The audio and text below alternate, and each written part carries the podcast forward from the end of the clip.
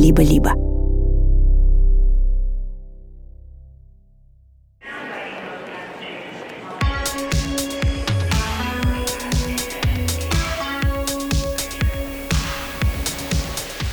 Привет! Меня зовут Кира Кузьменко, и вы слушаете подкаст «Собес» от студии «Либо-либо», в котором мы рассказываем, как найти работу за рубежом.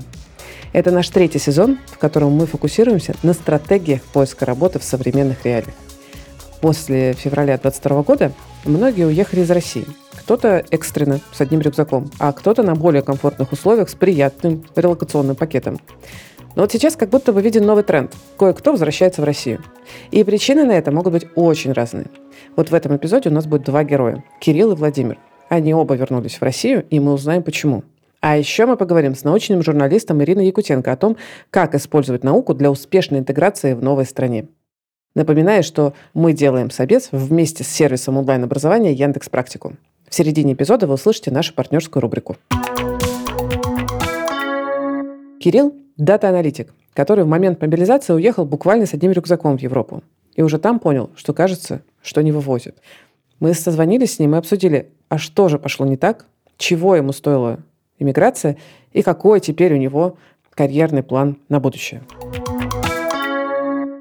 Меня зовут Кирилл Евгеньев, я из Санкт-Петербурга, работаю дата-аналитиком в компании SprintHost. И два года назад ты поменял профессию? На самом деле, примерно четыре года назад, э, перед самым ковидом, я понял, что надо что-то поменять в жизни – и я начал учиться, я научился программировать на питоне. Потом я даже успел поучиться в Яндекс Практикуме.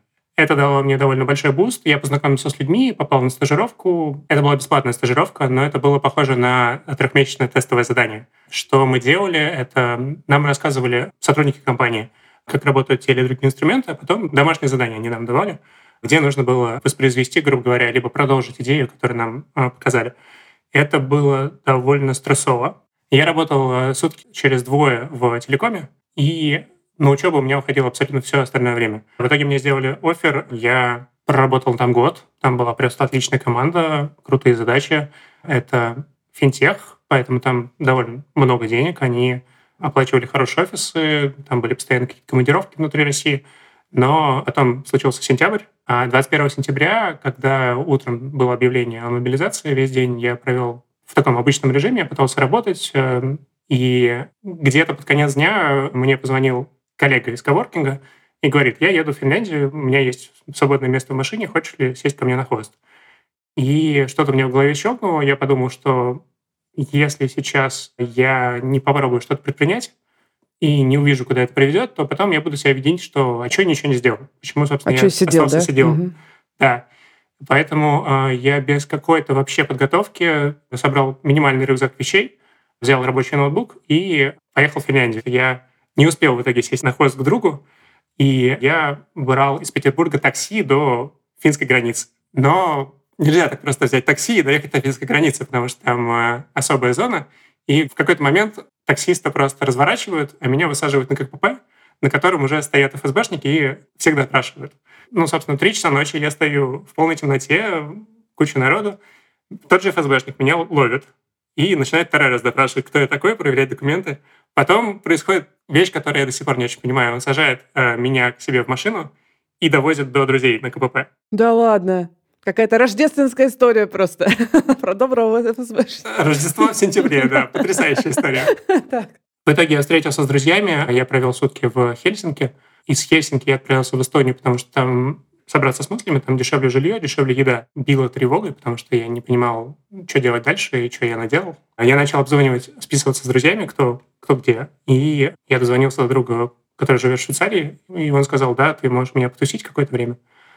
Я у него потусил и э, начал искать работу. Расскажи, пожалуйста, какой вообще у тебя план был да, изначально? Что думал, как планировал это все делать хотя бы? Вот. Я планировал э, как-то где-то зацепиться, то есть мне, мне все равно было по большому счету где и чего, но я стремился, чтобы это было либо Европа, либо что-то близко к Европе. Я видел этот момент себе так, что если сейчас я найду себе работу, то я смогу оплачивать себе жилье и еду. Ну, это базовый минимум, да, чтобы закрыть потребности безопасности и ну, не умереть, да. Я просто стал писать людям в Телеграм, ребята, а у кого есть работа? Супер. Вот, я нашел такого человека, в итоге я прошел собес, и мне дали офер в большую компанию международную, которая вышла из России, с релокацией в Сербию, в Белград. А предыдущая твоя компания, ты как-то успел уволиться? И в сентябре, когда я уезжал, естественно, я не увольнялся, потому что это было одним днем, это было сделать невозможно. До конца года я с ними работал. А, но это связано с тем, в первую очередь, что и даже находясь в Питере, я работал своего рода на удаленке. Почему дальше решил все-таки искать что-то еще? Вот работа есть, зачем искать что-то? Так получилось, что у компании не было возможности работать со мной, находящимся за рубежом. Хочется понять, сколько у тебя времени занял этот поиск новой работы? Поиск новой работы у меня занял примерно месяц. Это звучит прекрасно, если честно. на текущем рынке месяц. И при том, что до этого ты год всего работал на, в этой новой роли, получается. То есть ты такой, ну, там, да, Джун, да. Джун плюс э, еще пока аналитик, если я правильно понимаю. Мне кажется, я хорошо затащил собес. А я слышал отзывы, ну, потому что я пришел в IT не, не с улицы. У меня был какой-то еще опыт до этого. И э, в компании, куда я пришел, там тоже было испытание, финальный собес командный, на нем было 25 человек. На самом деле люди вполне понятным образом осмотрели, насколько ты принадлежишь их кругу. Пишешься, да, к ним. Угу, да, да. И, и если ты набирал критическую массу голосов, то ты попадал в команду. Но, тем не менее, ты затащил софтами, то есть ты смог вот это выдержать, да, вот это вот. И я правильно понимаю, что вот основной ресурс по вакансиям, который тебе принес результат, это как раз твой нетворк? Да, и причем всегда так было. То есть э, я никогда не находил работу с бордов, а, но тут важный момент, нужно еще проговорить, что я, когда мне было 20 лет, устроился в свое первое рабочее место, ну, серьезное, да, там, оформление по трудовой книжке, и я проработал там аж 14 лет. И как долго ты проработал в этой компании? Я так понимаю, ты сейчас там уже не работаешь? Ох, к моему студу я проработал там э, два месяца. Это довольно грустная история, потому что в конце концов мне сказали, что я не тащу по софтам. Буквально меня уволили э, с тем, что у меня нет матча с командой. Что я увидел, когда я пришел в компанию? У меня из потребности было задержаться там как можно дольше, потому что когда ты находишься в эмиграции, твоя жизнь непосредственно зависит от того, есть ли у тебя работа или нет. И я понимал, что если сейчас я останусь без работы, то в худший сценарий, да, я возвращаюсь в Россию. И поэтому я старался быстрее вникать, э, активнее строить связи с коллегами, а, но на один на один на второй неделе мне сказали, что, чувак, ты плохо коннектишься с командой, вообще ты какой-то странненький, ну, еще один важный момент. Я пришел сразу с э, вопросом, в чем будет заключаться испытательный срок, какие будут задачи, как вы будете меня оценивать. И на это я получил довольно размытый ответ. Я бы списал это на то, что команда сама недавно релацировалась, а они живут в большом стрессе, у них немножко поломались процессы. Конец 22-го — это было безумно сложное э, время для всех. Круто, что ты с такого ракурса тоже на это можешь смотреть. Это вообще не все так умеют. Я сижу в Белграде, у меня есть э, денег грубо на полгода. Нужно понимать, что Белград э, в конце 22-го, начале 23 это безумно дорогое место, потому что квартира, которую там раньше можно было снять за 200-300 евро, сейчас стоит 600-800. Иногда тысяча, да, вообще легко. Да, я помню эту историю. Вообще легко, угу. да. Когда растут цены, в купе с тем, что у тебя дорогое жилье, в купе с тем, что у тебя есть подушка, которую ты четко понимаешь, что закончится через 6 месяцев, меня накрыла жесточайшая депрессия, потому что я не понимал, как выйти из этой ситуации. То есть я не могу выйти на рынок, потому что у меня, а, нету диплома, а это довольно важная история, чтобы поехать куда-то, например, получить рабочую визу в Испанию либо в Германию. Да, там требуется обязательно диплом о высшем образовании, как минимум. Там есть э, лазейка, что если у тебя есть э, три года подтвержденного рекомендательными письмами коммерческого опыта от прошлых работодателей в твоей сфере, то ты, например, в Испании можешь получить рабочую визу на основе этого. И на самом деле в Германии эта история, насколько я знаю, тоже должна заработать вот со дня на день. В целом образование не является обязательным для получения рабочей визы в Германию, в Испанию или в какую-то другую Европу. Правильно понимаю? Это довольно узкое горло, в которое я бы никому не рекомендовал лезть. Все вот эти истории нужно воспринимать как пожарный выход, а наличие диплома нужно воспринимать как базовую вещь, как водительское удостоверение. То есть я, например, на это смотрел несколько иначе а 10 лет назад – айтишники часто пишут, типа, ну а зачем мне диплом, если у меня все и так работает? Но это работает исключительно потому, что ты находишься в одной локации. Либо ты, опять-таки, из этой локации работаешь куда-то на зарубеж. Когда ты сам покидаешь страну, ситуация меняется диаметрально. Но диплом — это не единственная история. Есть еще а, фильтр по коммерческому опыту. В идеале, как я чувствую, хорошо иметь минимум три года коммерческого опыта, потому что даже по LinkedIn видно, что если у тебя это есть, тебе начинают приходить э, приглашения на работу. Если у тебя нету ну, ни того, ни другого, то ты такой сидишь и не понимаешь, а зачем я зарегистрировался на LinkedIn, если ничего не происходит. И третий момент, который я подчеркнул, это знание языка. Часто высказывается мнение, что язык — это такая наживная вещь, которая вот ты приехал в страну, и там можно начать его учить. Мой опыт говорит об обратном. Одно дело, когда ты работаешь в международной компании, общаешься на английском, и эта компания за тебя решает вопросы с документами, там, со страховкой и все остальное. Другое дело, когда ты подобно тому, как ты это делал дома, пытаешься решить какие-то бытовые проблемы, типа там записаться к врачу, объясниться с этим врачом, что очень важно. У тебя английского не было совсем, просто чтобы понять, на каком? У меня был английский, но английский работает хорошо в англоязычных странах. Сербия не относится к англоязычным странам, как можно догадаться, и на самом деле большая часть стран мира не относится к англоязычным странам. Какой твой план дальнейший? Я не из тех людей, кто может, не знаю, психически разослать 100 э, откликов меня убьет уже на 50-м, может быть, на 20-м. Поэтому я попробовал закинуть э, друзьям сообщение, опять-таки, что, ребят, что у вас есть? Я э, окунулся в местное комьюнити в Белграде, которое, наверное, процентов на 50 состоит сейчас из релакантов из России по Data Science. Оттуда у меня были приглашения на собесы, но, к сожалению, я не прошел, опять-таки, из-за малого количества опыта. И я попробовал рассылать, откликаться на LinkedIn, но мне пришли отказы а, со всех мест, куда я а, откликался. Тут можно легко сказать, типа, ну, логично, что ты не нашел работу, потому что у тебя нет системного подхода. Но нужно понимать, что вот эта вся история, она откликнулась огромным стрессом, и я уже, в принципе, получил работу, начал в середине декабря, в начале февраля я уволился, ну, то есть со мной разорвали контракт, и уже к концу марта я, в принципе, от стресса не очень понимал, что происходит. И ты сидел при этом в Белграде, платил за жилье дополнительно, ну, вот это все. Угу, да, понимаю. И я пытался как получить какую-то поддержку. У меня еще оставалась э, медицинская страховка, по ней я сходил к двум врачам. Ну, я не знаю, чтобы, во-первых, выговориться, во-вторых, э, получить какую-то профессиональную поддержку. Мне выписали какие-то очень крутые антидепрессанты в духе доктора Хауса, как он там кайфует. Я подумал, что э, это крутая дорога, чтобы закончить жизнь, наверное, нужно попробовать справиться без них. Но сам факт того, что я пришел к врачам, и мне сказали, чувак, у тебя довольно тяжелое психологическое состояние, ну, я, я сделал пометку на полях, что, наверное, если у меня все так же будет не получаться, надо будет э, немножко охладить и вернуться в Россию, потому что иначе может быть, начнутся какие-то спецэффекты с головой, которые я уже не смогу преодолеть. Круто, что ты, во-первых, пошел за помощью. А во-вторых, ну, осознавание того, что это не просто так, а действительно серьезная история, что да, это нервное истощение, наверное, или там депрессивное состояние, могу себе представить. Правильно я понимаю, что ты вот от этого смог оттолкнуться и понять, э, как дальше действовать? То есть ты вот здесь в этот момент появилась Россия как вариант пересидеть? Да, все верно. Зачем я уезжал в первую очередь из России? Да? Потому что я не чувствовал себя в безопасности. Когда я, находясь в Белграде, почувствовал еще большую опасность от того, что сейчас у меня окончательно съедет кукуха, я подумал, что ну, здесь уже выбираешь между какое зло меньше. Мне кажется, я тебя хорошо понимаю, потому что сама с этим выбором тоже сталкивалась периодически в течение последних полутора лет. Это безумно сложный выбор, потому что морализаторство здесь не работает вообще никак. Но даже если не брать морализаторство, просто померить эту ситуацию, дать какую-то оценку своему выбору, довольно сложно, потому что я, наверное, себя продолжаю ругать за то, что я, находясь в Белграде, не смог найти работу, а не смог вырулить эту ситуацию, потому что есть люди, которые смогли. Есть те же мои коллеги, которые остались работать в этой компании, из которой я ушел. То есть они вывезли эту ситуацию, я не вывез. Это просто отличный повод э, себя обесценить лишний раз. И у меня до сих пор нет ответа на вопрос, почему я вернулся в Россию. То есть у меня есть вроде как адекватные причины, по которым я это сделал. Потому что я перестал чувствовать себя в безопасности уже даже в Белграде. У меня был страх, что моя жизнь закончится, потому что я окончательно не вывезу, лягу пластом, не смогу платить за квартиру, ну и дальше я уже по, России знаю, чем заканчиваются эти истории.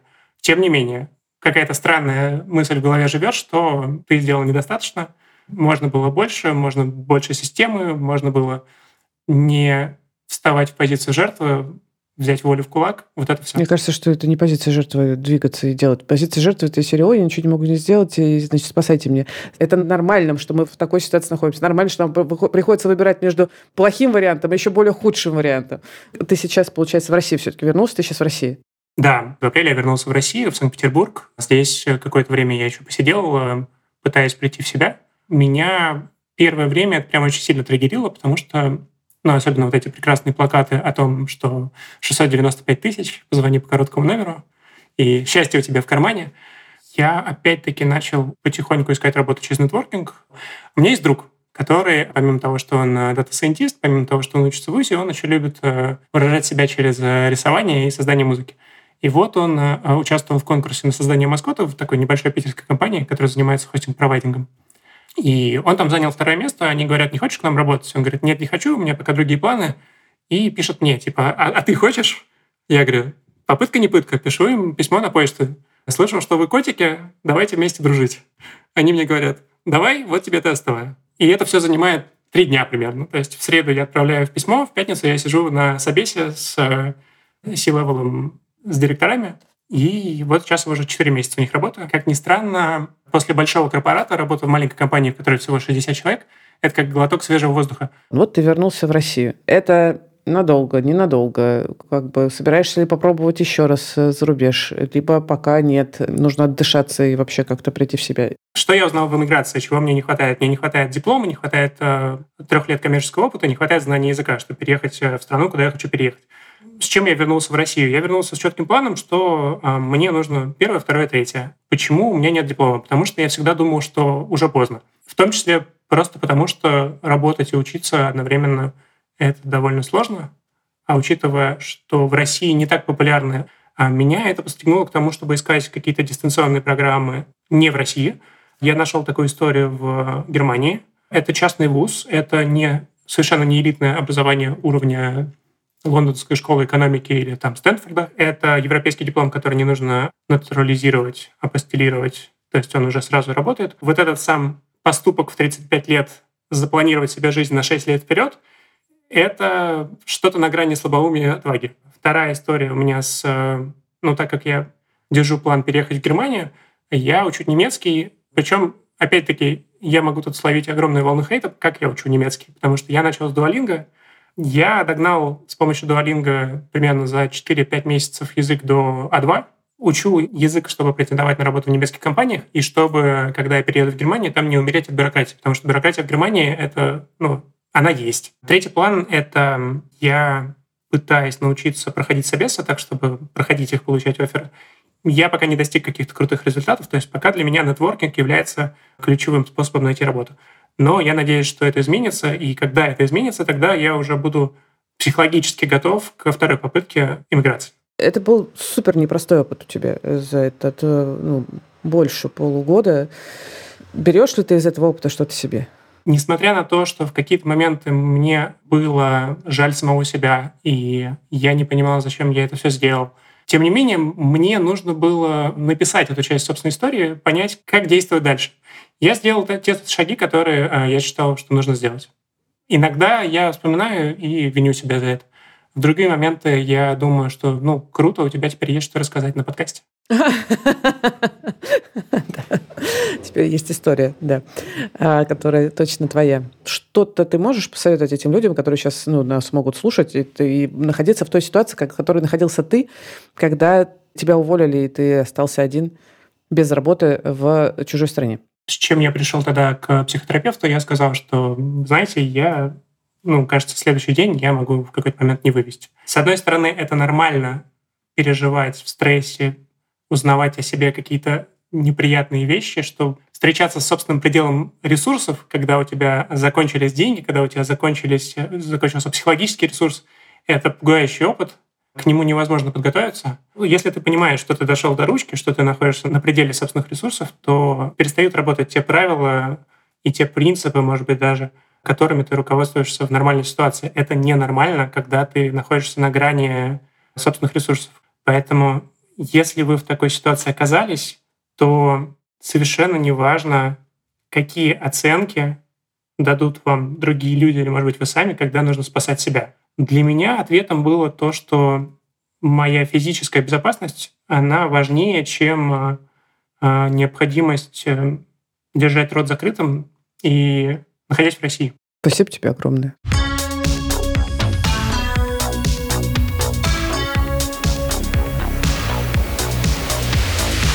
Мне кажется, что история Кирилла говорит о очень важной вещи.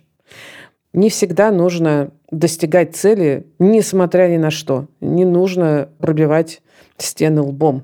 Иногда, довольно часто, нужно выбирать в первую очередь себя, свое ментальное здоровье.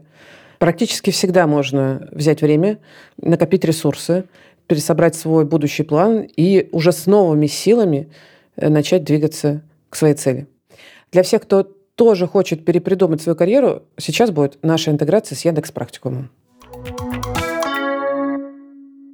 В прошлом выпуске мы обсудили с Машей Кариули, как дела у джунов на рынке труда. Оказалось, постепенно дела улучшаются. Круто. Но в этом сезоне мы будем говорить скорее о медлах и сеньорах. Обсудим их карьерные стратегии с Аней Смирновой из карьерного центра сервиса онлайн-образования Яндекс Практикум. Ань, расскажи, пожалуйста, нашим слушателям, чем ты занимаешься в Яндекс Практикуме? В Яндекс Практикуме я работаю давно, уже практически 4 года.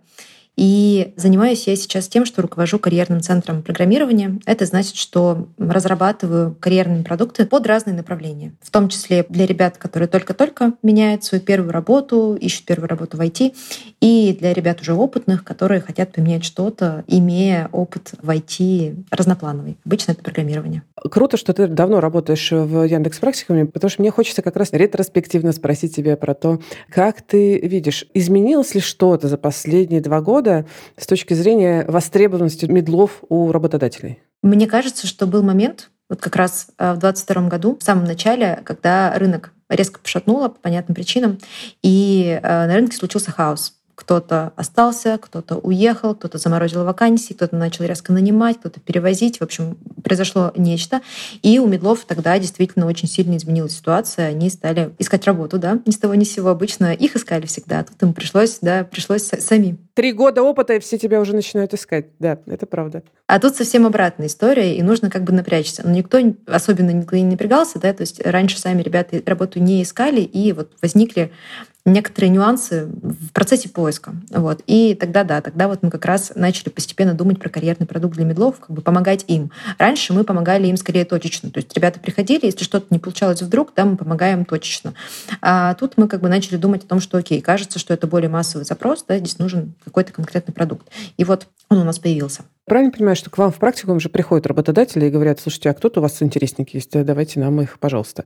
За медлами приходят? Приходят, да. У нас скорее немножко обратная история. То есть мы приходим к работодателям и говорим, а у нас есть медлы. А они говорят, конечно, да, конечно, давайте хотим.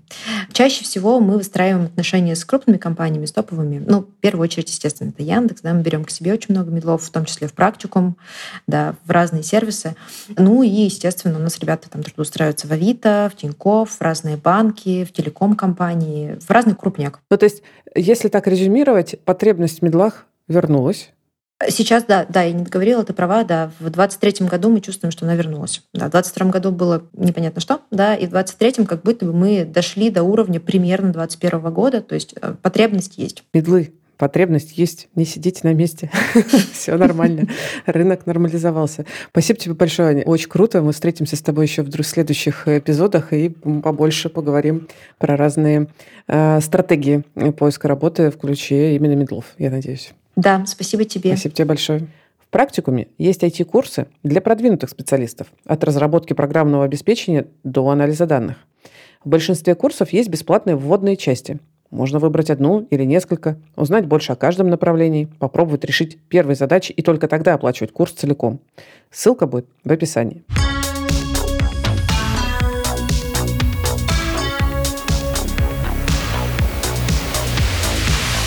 История Владимира совсем другое дело. В 22 году он работал в консалтинговой компании «Гартнер» директором по связям с корпоративными клиентами. И уехал из России только потому, что оттуда уходила его компания и предложила ему релокацию. Выбор был уехать в Великобританию, Турцию или Дубай. Он выбрал Дубай. А теперь, проработав там около года, планирует возвращаться в Россию. Поговорили с ним и узнали, почему он выбрал Дубай, что там не подошло для жизни с четырьмя, кстати, детьми, и какие карьерные планы у него теперь в России. Привет. Расскажи, пожалуйста, как тебя зовут, кто ты по профессии, где работаешь, где сейчас находишься? Привет, я Владимир Черников, работаю в компании Gartner, работаю на позиции клиента по работе с корпоративными клиентами финансового сектора, отвечаю за продажи в компании Gartner их услуг на территории Бахрейна, Иордании, Арабских Эмиратов. На данный момент нахожусь в Дубае, в Эмиратах. И в ближайшее время планирую э, возвращение в Россию. И я правильно понимаю, что ты здесь оказался за последние полтора года? Не случайно. Когда все только произошло, понятно, у всех был некий шок. Мы не знали, что будет с нами, не знали, что делать. И нас заверяли, ребят, это не первый кризис, это не первая там война, с которой мы сталкиваемся. Мы никуда не собираемся уходить. И, в принципе, так оно и было месяца, наверное, полтора-два, пока в общем, к нам пришел э, высший менеджмент и сказал, ребят, мы от своих слов не отказываемся, мы хотели бы продолжать, но, к сожалению, операционно мы делать этого больше не можем. Ну и дальше, через определенное время, тем ребятам, кто не сидел э, на известной точке ровно, кто э, чего-то из себя представлял, а это, к справедливости ради, надо сказать, тотальное большинство сотрудников в офисе, им предложили варианты по релокации. Тебе тоже? В Великобританию, Турцию и Эмираты. Мой выбор вы уже знаете. Релокация была только ты один, либо с семьей? У меня есть семья, у меня есть жена, четверо детей. На данный момент 13, 10, 8, 2. Мы сделали однозначный выбор, ну, может быть, не такой простой, но однозначный в сторону э, Эмиратов, поскольку пакет, который предлагался в силу, ну, скажем так, сформировавшегося рынка и практик, он был э, очень интересный. Ну и, конечно же, отсутствие налогов сыграло свою роль. Принимая такое решение, мы на берегу, даже в то непростое время, договорились, что как бы хорошо ни будет, что бы ни случится, какие бы там горы золота мы не заработаем, ну или наоборот проблем не встретим, мы через максимум три года должны вернуться в Россию. Потому что образование старшей дочери, потому что родители, потому что, наверное, это был какой-то такой срок с одной стороны, это не 10 лет, да, с другой стороны, это не, и не год. То есть за три года, наверное, чего-то можно достичь, чего-то заработать, ну, скажем так, выйти из этой истории, подведя какой-то итог. Вот тоже интересный момент. Мы ни разу в жизни там не были, и я, по сути, приезжал, когда высаживался десантом туда, я первый раз в жизни приезжал в эту страну. Были какие-то ожидания? Какие-то были, может быть, розовые очки, я пытался их там сам себя снимать, потом сам себя надевал, да, читал, пока летел, может пока быть, что-нибудь там... пока общался. Да. Конечно, там присмотрел кучу роликов, интервью, там несколько книжек, ну и так далее. Что мы знали и что действительно сбылось? Ну, например, жара. В Дубае очень жарко. Я приехал в мае, уже было, прям было жарко. Да, мы знали, что это растущий рынок, да, это Ближний Восток. Мы знали и понимали, что такой геополитический вектор, он ну, если не прям меняется, он начинает смещаться, да, с, с запада на вот туда вот. И, конечно, ты чувствуешь, что ты находишься в таком плавильном котле. То есть центр притяжения, сюда все едут, Дубай во всех списках, э, здесь крутятся большие деньги, здесь все растет. Мы совершенно верно подходим, ну, скажем так, можно сказать, отрицательным или вещам, требующим доработки. Первое, что приходит в голову, если говорить о каких-то недостатках, это у местных ребят и тех, кто уже здесь пожил, у них появляются качества, которые очень похожи на необязательность, на медлительность, на какого-то смысле нерасторопность. Здесь не принято торопиться. Здесь не принято давать жесткие коммитменты. Что значит не принято торопиться? Это значит, что я написала тебе письмо, ты сказал окей, и просто игнорируешь э, мое письмо дальше, не знаю, месяц-два или что, про что это? И это самое лайтовое, что может произойти. На это даже никто не обращает уже внимания. Ну, в чем это выражается? Например, познакомиться – это тоже отдельная история. То есть просто как это в холодную никто просто даже не будет говорить. Зачастую. Только интро, это очень да? большая уда- удача. Да, лучший – это нетворкинг. И вообще здесь кто-то кого-то знает. Вот в нашем смысле сватовство такое, родственные связи, дружеские связи, профессиональные, они здесь возведены в абсолют. Это лучший инструмент для бизнеса, для поиска знакомых – я приведу конкретный пример. Меня мой коллега представляет потенциальному клиенту. Я знаю, что у него есть потребность в нашем сервисе, ему нужно. Я с ним созваниваюсь, мы договариваемся с ним о встрече. Он говорит, да, давай, допустим, завтра в три. Я ему дублирую приглашением в календарь, он подтверждает, то есть я получаю, да, вот. В общем, я прихожу на встречу, его нет. Я жду 5-10 минут. Ну, бывает, ну, человек может опоздать, ну, всякое же бывает. 5, 10, 15 я начинаю, понятное дело, там уже нервничать и пишу ему в WhatsApp. Кстати, добыть сотовый номер тоже это прям пустить свой прям интимный круг фактически. И он говорит, слушай, я не могу, я на встрече. И я, честно говоря, не знаю, как реагировать, а человек достаточно высокий. Самое интересное, что я когда, ну, очевидно, пока он отвечает, я пытаюсь говорю, а когда можешь? И он пропадает. Навсегда. После двух-трех итераций, да, через... Э, ну, мне-то, в общем, нужно же с ним да, как-то да, законтачить. Да. После двух-трех итераций я говорю, слушай, возвращайся к нашему разговору, давай мы попробуем созвониться. Он говорит, ну, давай там в среду в два. И повторяется то же самое, но тут я уже там за час, за полчаса говорю, что, слушай, мы с тобой же договорились, там все ли в силе? Он говорит, да-да-да, и слава богу, там, альхабдулила, как здесь говорят, встреча состоялась. Ага. Вот. Но мы все сталкивались с тем, что если человек там не пришел или вот в подобной ситуации оказался, он говорит, извини, пожалуйста, был там форс-мажор, я не мог. Здесь он даже не то, что не извинится, ему даже в голову это не придет. Не потому, что, кстати, они невежливые, они очень вежливые, очень внимательны. Просто это не свойственно их культуре. Более того, что если он даже тебе что-то обещал, а не сделал, они это воспринимают как некую мудрость. Если оно действительно нужно, оно к нам придет. Наверное, вопрос времени, когда ты услышишь знаменитую «иншаллу». Это дословно, ну, как Бог даст. Если ты в ответ на «подпишем ли мы с вами сделку к 30 ноябрю» слышишь «иншалла, подпишем», то есть, ну, Бог даст, подпишем. Зажигай красный флаг сразу. Понятно. Потому что вот эта иншалла, она как бы вот пальчики скрещиваем, так за спинку прячем и говорим, ну вот подпишем, не подпишем, там уж будем смотреть. То есть я не буду тебя отказывать, потому что это невежливо. Ага. Я скажу, что мы подпишем. Да, ну, да. иншалла, да, класс. Да, и вот ты со временем уже начинаешь понимать градацию и- иншаллы. Градация иншалла. Это 30% иншалла или 50%. Как она была сказана, с каким придыханием. Было ли что-то еще, что как бы удивило или сильно удивило, или стало некомфортно? Наверное, то, что прям на поверхности, то, чем мы начали заниматься еще до переезда, когда мы только об этом узнали, это образование. Ну, потому что у нас э, двое мальчиков, двое девочек. Э, Две девчонки у нас старшие, и они уже были школьницами. А вот старший сын, он должен был только-только в сентябре пойти в московскую российскую школу и даже ходил на соответствующую подготовку. И вот происходит что-то, и мы говорим, а ты знаешь, ты пойдешь ну, в другую школу. И ты пойдешь не в первый, а сразу во второй класс. Первое, что бросается в глаза, это совершенно другой мир. Образование, оно кардинально другое, да. Ну, грубо говоря, образовательный рынок представлен разными школами. То есть есть одна, например, русская школа. А есть э, индийские школы, есть американские школы, немецкие, французские и международные. Понятное дело, что те национальности, которые здесь представлены, доминируют. Вот, в общем, образование отвечает их потребностям. Образование здесь все частное, регулируется местным министерством образования, оно называется KHDA, и, соответственно, полностью построено на коммерческой основе. Мы выбрали вот этот IB, форму образования, как нам казалось, наиболее универсальную. Поначалу, конечно, все было прекрасно. Мы даже, признаться, немножко удивились, когда по прошествии недели ребята говорят, а давайте, когда же школу, когда же выходные закончатся? Мы такие, надо же, как здорово. Закончилась вторая неделя. Они такие, эгегей, как здорово, я познакомился с Ахметом, я дружу теперь с Аишей, а вот как бы мне там, и вот меня уже пригласили на день рождения, а вот девчонки собираются на там слеповер, на ночевку друг друга, а можно я тоже пойду? Мы такие, так здорово. А потом так немножечко отрезвели и говорим, ребята, а что вы сегодня в школе узнали? И э, б, э, в общем, я такой, секунду. И вот одно дело отношение к ро- российской школе, где мы, по сути, за нее не платим, и мы от нее, ну, скажем так, иногда у нас с ней претензии. А почему вот этот предмет, или там физики так мало, или математики так много, а где вот баланс, а почему вот моего там ребенка как-то там обижают? То есть здесь а, ну, совершенно другой подход. Это коммерческая услуга, за которую я плачу, и, собственно, я Немало. ожидаю соответствующий выхлоп. Да. Да. Мы, кстати, что сделали, как оказалось очень правильно, мы сохранили российское образование, просто перевелись на, на заочное обучение, на дистант, да. И вот, собственно, шли в параллель. И я просто понимаю, о чем приходила там вчера спрашивать э, семиклассница, старшая дочка по поводу алгебры.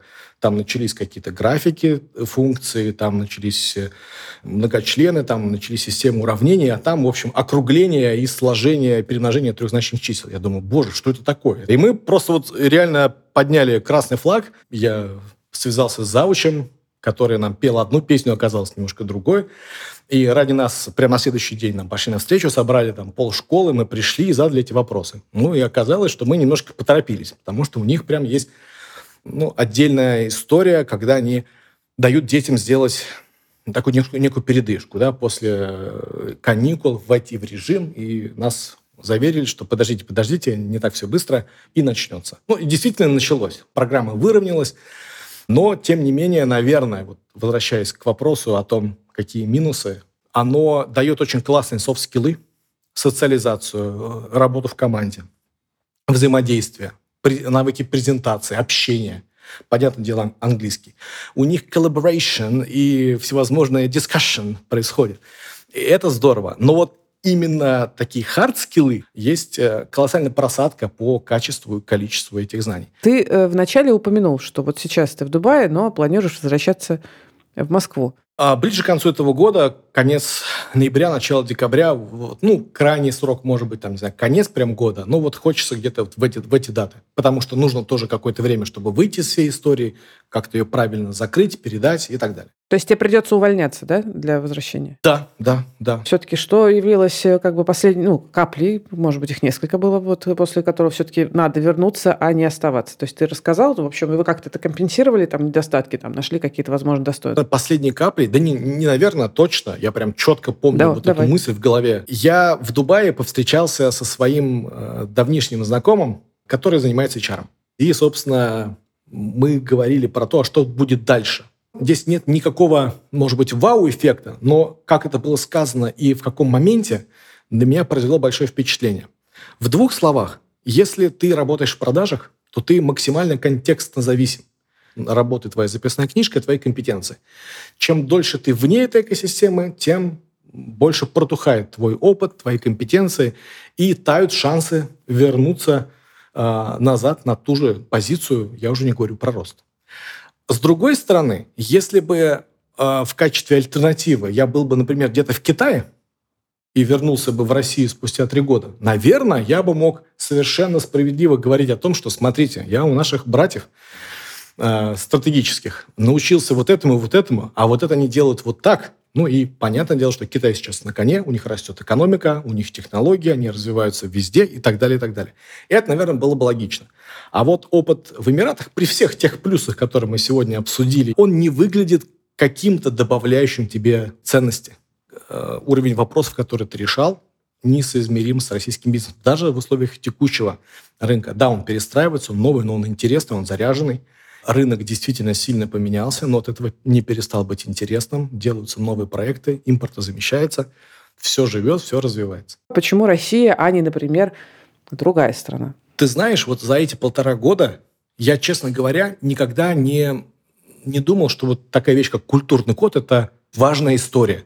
А вот сейчас, по прошествии полутора лет, могу прям заявить, ну, по крайней мере, про себя, про свою семью, что мы это чувствуем шкурой. Я не говорю про какую-то высокую духовность и что-то остальное, но здесь прям культ потребления, он настолько выпечен, что никаких, по сути, других развлечений, кроме как э, парк аттракционов и кино, здесь нету. Да, тут есть пару выставок, да, тут сюда приезжают звезды, но это исключение, это единичные истории.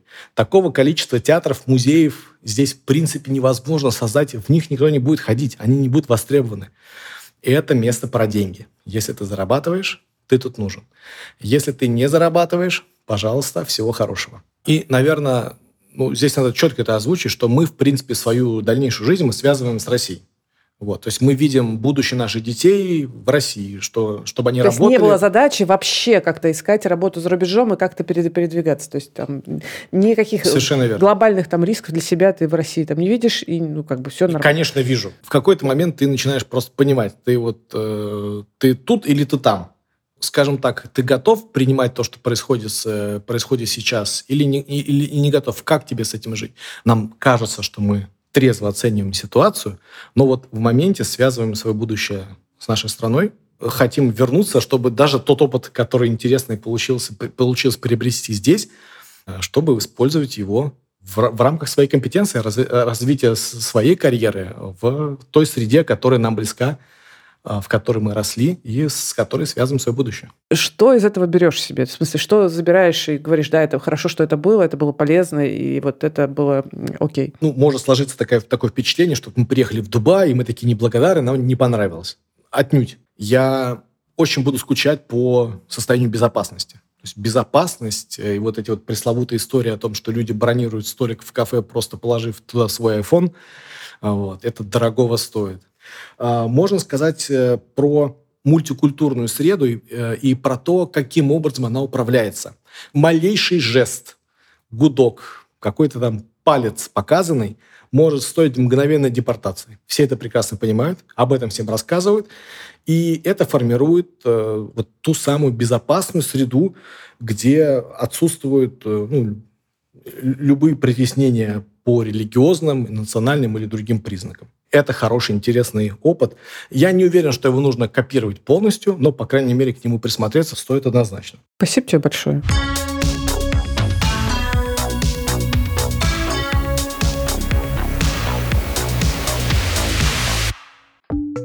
Друзья, у Либо-Либо есть подписка, но, возможно, вы не знаете, что первые две недели и только в Apple подкастах можно совершенно бесплатно слушать бонусные эпизоды ваших любимых подкастов и подкаст-студия со всеми секретами о нашей работе. Если Apple подкасты вам не подходят, приходите в закрытый телеграм-канал «Либо-либо», там тоже все это есть. Ссылки в описании. И помните, что подписка – это лучший способ нас поддержать. Спасибо. Мне кажется, что история Владимира это про то, что когда ты переезжаешь один, например, с рюкзаком, у тебя точно больше свободы. Ты можешь поездить по разным странам и посмотреть, вот здесь мне норм, здесь не очень, а здесь вообще идеально остаюсь. Но когда у тебя четверо детей и жена, то выбор места для жизни – это ну, суперсложная задача. И ну, иногда можно ошибиться с выбором. Поэтому точно нужно делать предварительный research, чтобы понять, где, в какой стране интересы всей семьи будут учтены. И мне кажется, что в таком research е и вообще в формировании ожиданий от новой страны может помочь наука. И я хочу представить нашего следующего гостя. Э, мы позвали молекулярного биолога, научного журналиста Иру Якутенко. Я ее фанат давний. Я читал все ее книги, смотрю ее блог. Я посмотрела ее видео про иммиграцию на Ютубе и ужасно рада, что она согласилась поговорить с нами. Меня зовут Ирина Якутенко, я биолог по образованию, молекулярный биолог, но уже много лет я работаю популяризатором науки. У меня есть YouTube-канал, можно его найти по моему имени. У меня есть телеграм-канал «Безвольные каменщики». Я хочу поговорить с тобой именно про иммиграцию. Я посмотрела э, когда-то твой ролик про иммиграцию. Мне сильно помогло просто самой понять, что, а, вот как это устроено. Получается, что у нас есть герой, который много испытал стресса в процессе релокации, и он уехал без подготовки, тем не менее, он айтишник, да, он смог найти работу, там, он в стрессе потерял работу. И вернувшись в Россию, он, собственно, думает, мог ли он сделать что-то по-другому. Что-то наука знает про то, как э, можно адаптировать себя там наилучшим образом, ну, в таких э, непростых условиях, то есть в стрессовых условиях. Да, наука, в общем, довольно много на этот счет знает, потому что это для россиян иммиграция воспринимается как какое-то радикальное решение, ты его принимаешь раз и навсегда. А в огромном количестве стран люди постоянно куда-то уезжают, переезжают, меняют страны. Ну, Самый очевидный пример, конечно же, это Евросоюз. Еще до образования Евросоюза, Европа в целом. Э, в общем, относительно небольшое пространство, где много-много стран, много разных э, возможностей для работы, например, или для личной жизни, да, если там с кем-то любовь случилась из другой страны, люди часто переезжают. В 2019 году, то есть до короны, в мире было около 272 миллионов международных мигрантов, то есть 3,5% населения. Это огромные числа в абсолютных числах. То есть отношение к иммиграции миграции вот чисто российская, это российская специфика. Когда ты считаешь, что миграция для тебя это какое-то невероятное жизненное решение, вот, которое полностью меняет вообще все э, в твоей жизни, ну, ты, соответственно, и относишься. И любые неудачи, которые обязательно и стресс будут вас встречать в иммиграции, я говорю тут уже не только исходя из статистики, но и из личного опыта, мы дважды уезжали Э, из России. Ну, один раз мы вернулись, а второй раз вот пока не вернулись. И, в общем, пока на возвращение, по крайней мере, в ближайшее время у нас нет планов. Эм, совершенно точно стрессы будут. И если воспринимать эти стрессы как, ну все, значит, я не нужен этой стране, я, мои, мои навыки вот востребованы в моей стране, я вырос в этом культурном коде, ну что обычно говорят, э, значит, там мне все чужое. Ну, конечно, тогда любой провал будет восприниматься как знак, да, такой звоночек еще говорят. Это, конечно же, не так. Надо поменять свое отношение к миграции и понять, что да, хотя, наверное, из России переехать в Западную Европу или в Америку, это, наверное, больше стресс, чем из Европы переехать из одной страны Европы в другую страну Европы, да, или из Европы в Америку.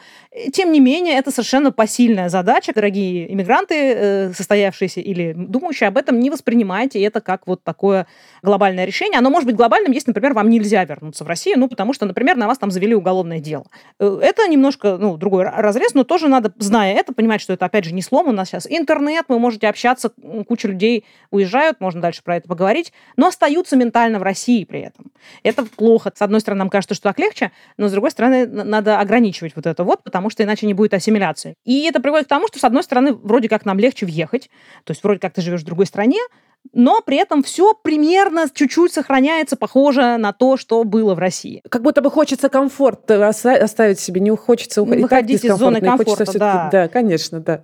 Это я, это я такой человек. Мне вот очень сложно начать учить новый язык, очень хорошо отзывается. Так. На этот счет как раз у нас огромное количество исследований, что незнание языка – это залог неуспеха иммиграции.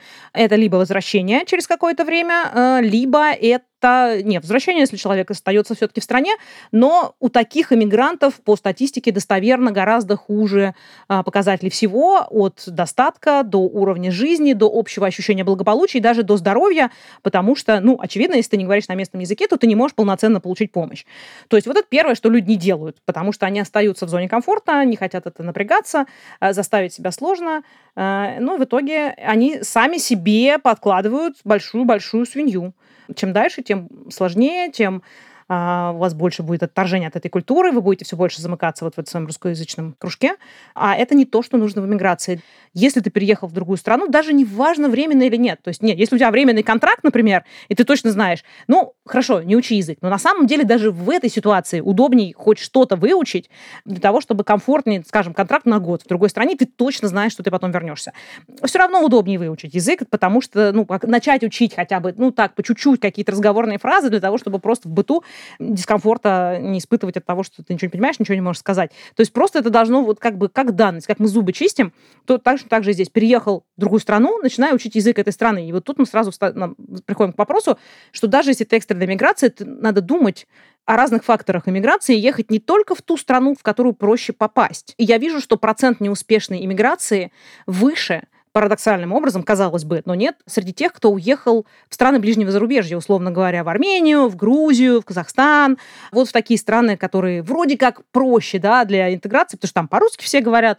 Если ты уехал экстренно, и ты, в общем-то, не собираешься на всю жизнь, там жить, то ты думаешь, а зачем моим детям армянский? Угу. И ты отдаешь детей в русскую школу. Соответственно, дети э, впадают mm, в ту же самую воронку да. Э, отсутствия ассимиляции, а вдруг выясняется, что временное оказалось как-то постоянным, а, и проходит несколько лет, а вот вы там, вы не говорите на языке, вы толком никак не ассимилировались, и вот и вы не хотите, и в итоге ну, вероятность на то, что иммиграция не удастся, вам придется возвращаться и там начинать все сначала, потому что, поверьте, если вы несколько лет даже отсутствовали, будут сложности с тем, чтобы начать все в России. Понятно, это проще гораздо, чем э, в новой стране, но тем не менее, то есть вы фактически просто теряете это время, выключаете себя на это время из жизни полноценной, из карьеры. Не обогащаетесь. Не обогащаетесь, да. То есть, ну, угу. а зачем так? Поэтому, э, если есть возможность, можно посидеть и подумать, в какой стране я бы хотел остаться надолго пора подумать, вот пока сидите в каком-то безопасном месте, спасибо той стране, которая вас приняла, но вот вы понимаете, что, ну вот там, ну, например, для вас мало возможностей в вашей профессии в этой стране, потому что нет там отраслей таких, в которых вы работаете. Ну, войти, понятно, это проще, но... Или, например, вас не устраивает общий уровень жизни. Не самую простую страну, где я могу остаться, а страну, в которой, может быть, надо документы как-то делать, что-то там работу искать. Ну, то есть все немножко посложнее с видом на жительство, но вы понимаете, что это для вас более оптимальная страна. Вы Та язык... самая страна финального выбора, да, возможно. именно так и переезжать туда. Как понять, какой стране тебе будет лучше? Вот, или это реально надо попробовать разные страны. Черт его знает, вот как это лучше сделать. Потому что я знаю людей, которые по 6-7 стран успели уже поменять, и все еще не понимают, где оставаться. Да, но это есть такое правило, не путайте туризм с эмиграцией. Каждый раз это оказывается, когда вы поживете там годик-другой, вы понимаете, что ваше изначальное впечатление о стране было неверным. Звучит так, как будто бы, окей, переезжай, но будь готов, что если тебе не, ну, не зайдет, и это норма, что, возможно, ты будешь переезжать дальше. Вот так это звучит. Нет, Нет? я бы так не а, сказала. Хорошо. Так невозможно хорошо. тоже до бесконечности менять страны и прыгать, да, как кузнечик, особенно если четверо детей. И для того, чтобы не прыгать по странам, нужно понимать, что немножко подумайте, как я говорила сначала, вот, например, вы сидите в какой-то условной стране, которая вас приняла, страна первого выбора, и думаете, куда дальше. И вот по разным причинам вы выбираете какую-то страну, не знаю, условно, Германию, Англию, Америку, неважно. Но после этого вы переезжаете туда, и вам надо пытаться в эту страну интегрироваться, то есть не зависать в этом лимбе, когда я не там, не сям, а пытаться интегрироваться и понимать, что у нас есть кривая адаптации, кривая ассимиляции. То есть сначала вы приезжаете в страну, Первое время обычно вам все нравится, у вас так называемая фаза медового месяца. Облегчение такое. Да, Всё у вас очень хорошо, все хорошо, да. вы ходите там где-нибудь в Европе, господи, там воздух свободы, вы им дышите, и все так хорошо, и кофе на каждом углу, хотя нам в России тоже кофе на каждом углу. Вот, но вот это медовый месяц. Он длится, ну, какое-то время, несколько недель, несколько месяцев, потом постепенно вам, вы начинаете как бы немножко пытаться ассимилироваться в эту реальность, и, и начинаете, начинает все хужеть. То есть вам, начи- у вас начинает все переставать получаться. Значит, вы не можете ничего купить, вы не можете ни с кем поговорить. С вами соседи, соседи вам что-то говорят, вы стоите и, и вообще, ну, как бы, и как полный дебил себя чувствуете. И это все начинает вниз, вниз, вниз, вниз, вниз. И надо понимать, что это так и будет, что дальше все будет становиться сложнее. Э, В какой-то момент вы дойдете до точки, как раз когда вы будете думать, что все, я сделал ошибку. Вот с этой точки, это дно вот этой кривой ассимиляции, с этой точки как раз у нас основной процент возвращений. И надо понимать, что это надо перетерпеть. Но для этого нужно лапками шевелить, то есть учить язык, общаться с местными, то есть не избегать общения, а по возможности, ну, как с соседями, вот вы общаетесь, вот обычно в Европе принято общаться с соседями. Вот надо как-то общаться, сначала там по чуть-чуть. Еще в каких-то участвовать мероприятиях, не знаю, кроме языковых школ, чтобы с кем-то познакомиться, вы начинаете обрастать какими-то местными знакомыми, бармен, значит, в соседнем кафе уже вас узнает, вы уже можете talk с ним какой-то вести.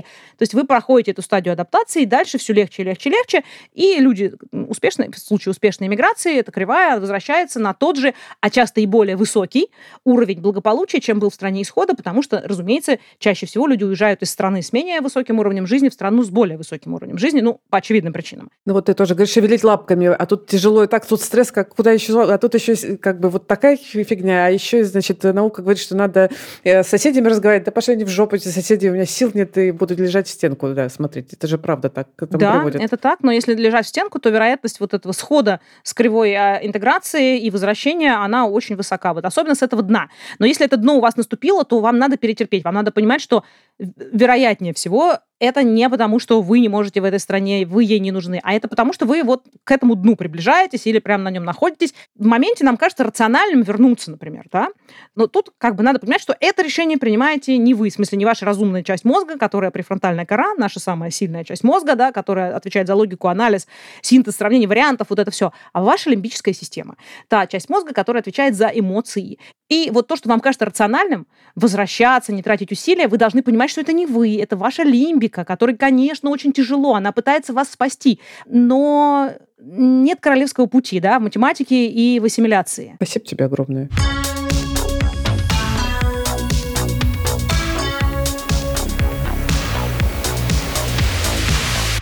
У меня ощущение, что этот эпизод э, был сделан персонально для меня, потому что я лично много отсюда взяла. Например, из разговора с Ирой я в какой-то момент просто выдохнула. Она говорила, что наука знает, что иммиграция – это сложно, и сложности будут. И я такая, боже, как хорошо. Кто-то сказал, что сложности – это нормально, и можно выдохнуть. Это не только у меня сложности, а у всех наука так говорит. Вот. И еще, конечно, кажется, я буду учить сербский.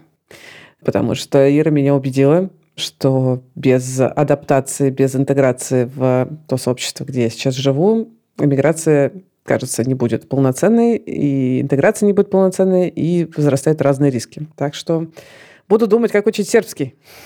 А, и тут, кстати, я хочу напомнить вам, что если вы ищете работу за рубежом, и, может, уже переехали, и там сейчас ищете работу, или только сейчас начинаете рассматривать варианты переезда для поиска работы, и вы хотите разобраться, как же устроен поиск работы в США и Европе, то у меня есть курс Hello New Job, где вы получите готовую систему поиска работы в текущих реалиях. Курс будет полезен и тем, кто прямо сейчас ищет, и тем, кто только планирует.